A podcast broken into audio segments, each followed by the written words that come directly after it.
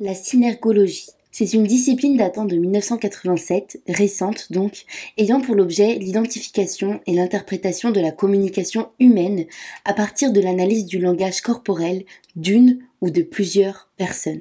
La synergologie, c'est donc la manière dont nos corps parlent à la place de notre voix. Je pense qu'aujourd'hui on a tendance à oublier l'un de nos outils les plus précieux dans nos communications, notre corps. Ce point de départ de notre perception du monde, ce point de départ de l'apparence, que nous renvoyons aux autres. Avez-vous déjà remarqué, que ce soit lors d'exposés, de conférences ou d'interactions quotidiennes, que certaines personnes ont cette facilité à s'exprimer avec confiance et nous convainquent avec facilité? Elles ont, pour moi, un point commun, la gestion de l'expression de leur corps. Après avoir lu quelques articles et regardé des vidéos sur ce qu'on nomme le body language, je me suis aperçu que nous usions toutes et tous de ces biais à des degrés divers et parfois sans réellement s'en apercevoir. En y réfléchissant, je me suis personnellement rendu compte que je m'exprimais constamment en usant mes mains et que le choix de ces gestes avait en eux-mêmes une grande conséquence positive sur ce que je raconte. Que ce soit s'exprimer avec des gestes, se tenir droit, bien ancré dans le sol en regardant la personne à laquelle nous nous adressons dans les yeux, toutes ces choses constituent le langage corporel et il me semble que cela est un outil au-delà de l'art rhétorique dont nous devrions nous inspirer et davantage utiliser. J'ai donc voulu en savoir plus sur tout ce qu'on ne dit pas et qui pourtant se voit.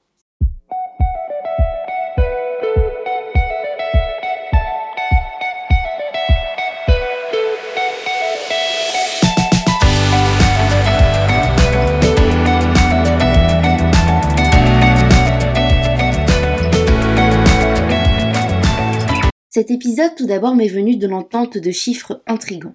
Historiquement, la première étude sur le sujet donna les chiffres suivants. D'après Albert Merabian, psychologue et professeur de psychologie à l'Université de Californie, il théorise la règle des 7, 38, 55. 7% de communication serait verbale, c'est-à-dire ce qui contient les mots et les idées dans nos discours puis 38% de communication paraverbale, c'est-à-dire ce qui concerne l'intonation, le rythme et le volume de la voix, et enfin 55% de non-verbal, c'est-à-dire plus de la moitié, est donc lié au langage corporel, incorporant la posture, les gestes, le visage, les respirations, etc. Cette règle tend donc à prouver qu'une grande partie de ce que nous communiquons ne passe pas par les mots, mais par une communication qui serait non-verbale. Cependant, Quelques années plus tard, une étude conférant des chiffres plus réalistes paraît par monsieur Talman. Cette règle du 7 38 55 donc aurait été mal comprise et le théoricien lui-même corrigea ensuite ses propos. Il précise que cette étude visait à évaluer l'importance du non-verbal dans une communication des sentiments, une communication sentimentale, et non dans une communication au sens plus large du terme. Il dit, je cite, à moins qu'une personne ne parle de ses sentiments ou de ses états d'esprit, ces équations ne sont pas applicables. De quoi établir donc des limites claires à la règle des 7, 38, 55 et redonner du sens et de la valeur aux mots et au fond du discours. Le contenu demeure donc roi depuis cette étude, mais il faut se dire que généralement, ce que j'ai pu apprendre en tout cas dans mon diplôme dans mon diplôme de professeur en patinage, on nous a appris que en s'adressant aux enfants de 4 à 10 ans, eh bien, ou même à tout type de personnes, eh bien 80% de ce qu'on racontait, et surtout pour les petits qui ont beaucoup plus d'intelligence émotionnelle et visuelle, 80% de ce qu'on racontait provenait de nos postures du corps, tandis que 20% étaient liés à nos mots et au choix de ces derniers. Après avoir compris ces chiffres et l'impact de nos postures sur nos expressions verbales, vous allez me dire très bien Maïwen, mais que fait-on de ces chiffres? Eh bien, si comme moi, vous souhaitez montrer davantage votre confiance à l'oral, ou bien améliorer votre expression, que ce soit dans un cadre personnel ou professionnel, une seule réponse me semble nécessaire, agir. Passons donc à l'action et à l'explication de cette action. Partant du postulat que le langage corporel influence l'estime de soi, que ce soit auprès des autres ou même, et le plus important, auprès de nous-mêmes dans notre individualité. Dans un récent article du Wall Street Journal intitulé Les erreurs que vous faites dans les premières 1000 secondes d'une réunion, certaines personnes affirment que les premières impressions sont formées en millisecondes, basées sur des réponses instinctives dans le centre de traitement des émotions du cerveau, l'amygdale, et qu'une expression heureuse avec les coins de la bouche vers le haut et les sourcils détendus est susceptible d'inspirer la confiance à elle seule. Autant dire qu'il ne faut louper son entrée dans, dans le monde professionnel ou dans une salle puisque c'est la, la première impression qui compte pour beaucoup. Amy Cuddy, enseignante à la Harvard Business School et reine du développement personnel, va plus loin en assurant que le langage corporel influence l'estime de soi. Sa conférence TED Talks Votre langage corporel forge qui vous êtes est à ce jour la plus consultée avec un score de 46 millions de vues. Selon elle, il suffit d'adopter durant deux minutes les power gestures, des postures de pouvoir, pour agir sur nos émotions et l'image que nous avons de nous-mêmes. C'est quelque chose que j'ai déjà appliqué dans le cadre de présentation orale et je trouve cela plutôt utile. Les power gestures, ça peut être tout simplement de se tenir droit d'un coup et de se prendre pour euh, la présidente ou le président du monde ou je n'en sais rien.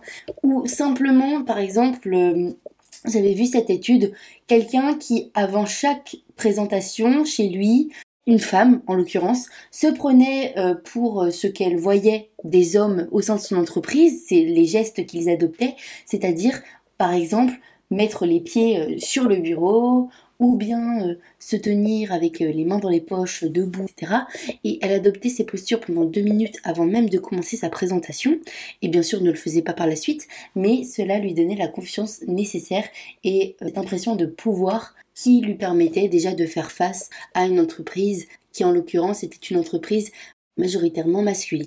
J'aimerais donc à présent donner trois clés pour prendre en compte le langage corporel dans nos interactions, basées sur mon expérience personnelle, mais aussi mes recherches antérieures qui ont permis de me faire comprendre ces mécanismes et donc de me faire appliquer ce que je tente toujours d'appliquer, puisque c'est vraiment pas facile parfois de maîtriser ces postures si on veut pouvoir utiliser ces outils parce que rien ne nous y oblige forcément euh, c'est peut-être euh, seulement un titre indicatif et informatif que vous allez écouter ce podcast, mais sachez que si vous voulez l'appliquer, il y a pour moi trois bases à connaître et trois bases à tenter d'appliquer chaque jour. Première, ça va être de regarder les personnes auxquelles ou à laquelle nous nous adressons pour capter leur attention afin qu'elle puisse entrer dans cette interaction et ne pas s'en détacher. Ensuite, ça va être de se tenir droit ou droite. C'est pas vraiment quelque chose que j'applique suffisamment, je le sais, mais je tends à tenter d'améliorer cela. Cela donne à la fois plus de confiance auprès de soi et des autres, et c'est aussi un moyen d'avoir une meilleure voix et une meilleure portée de notre voix, euh, selon mes connaissances en technique vocale, c'est ce que j'ai pu apprendre et tester, et c'est totalement approuvé. Fin, ça va être d'adopter une posture ouverte, c'est-à-dire pas de bras croisés, il faut parler avec les mains, mais toujours porter vers l'extérieur, pas de jambes croisées ou de tête baissée.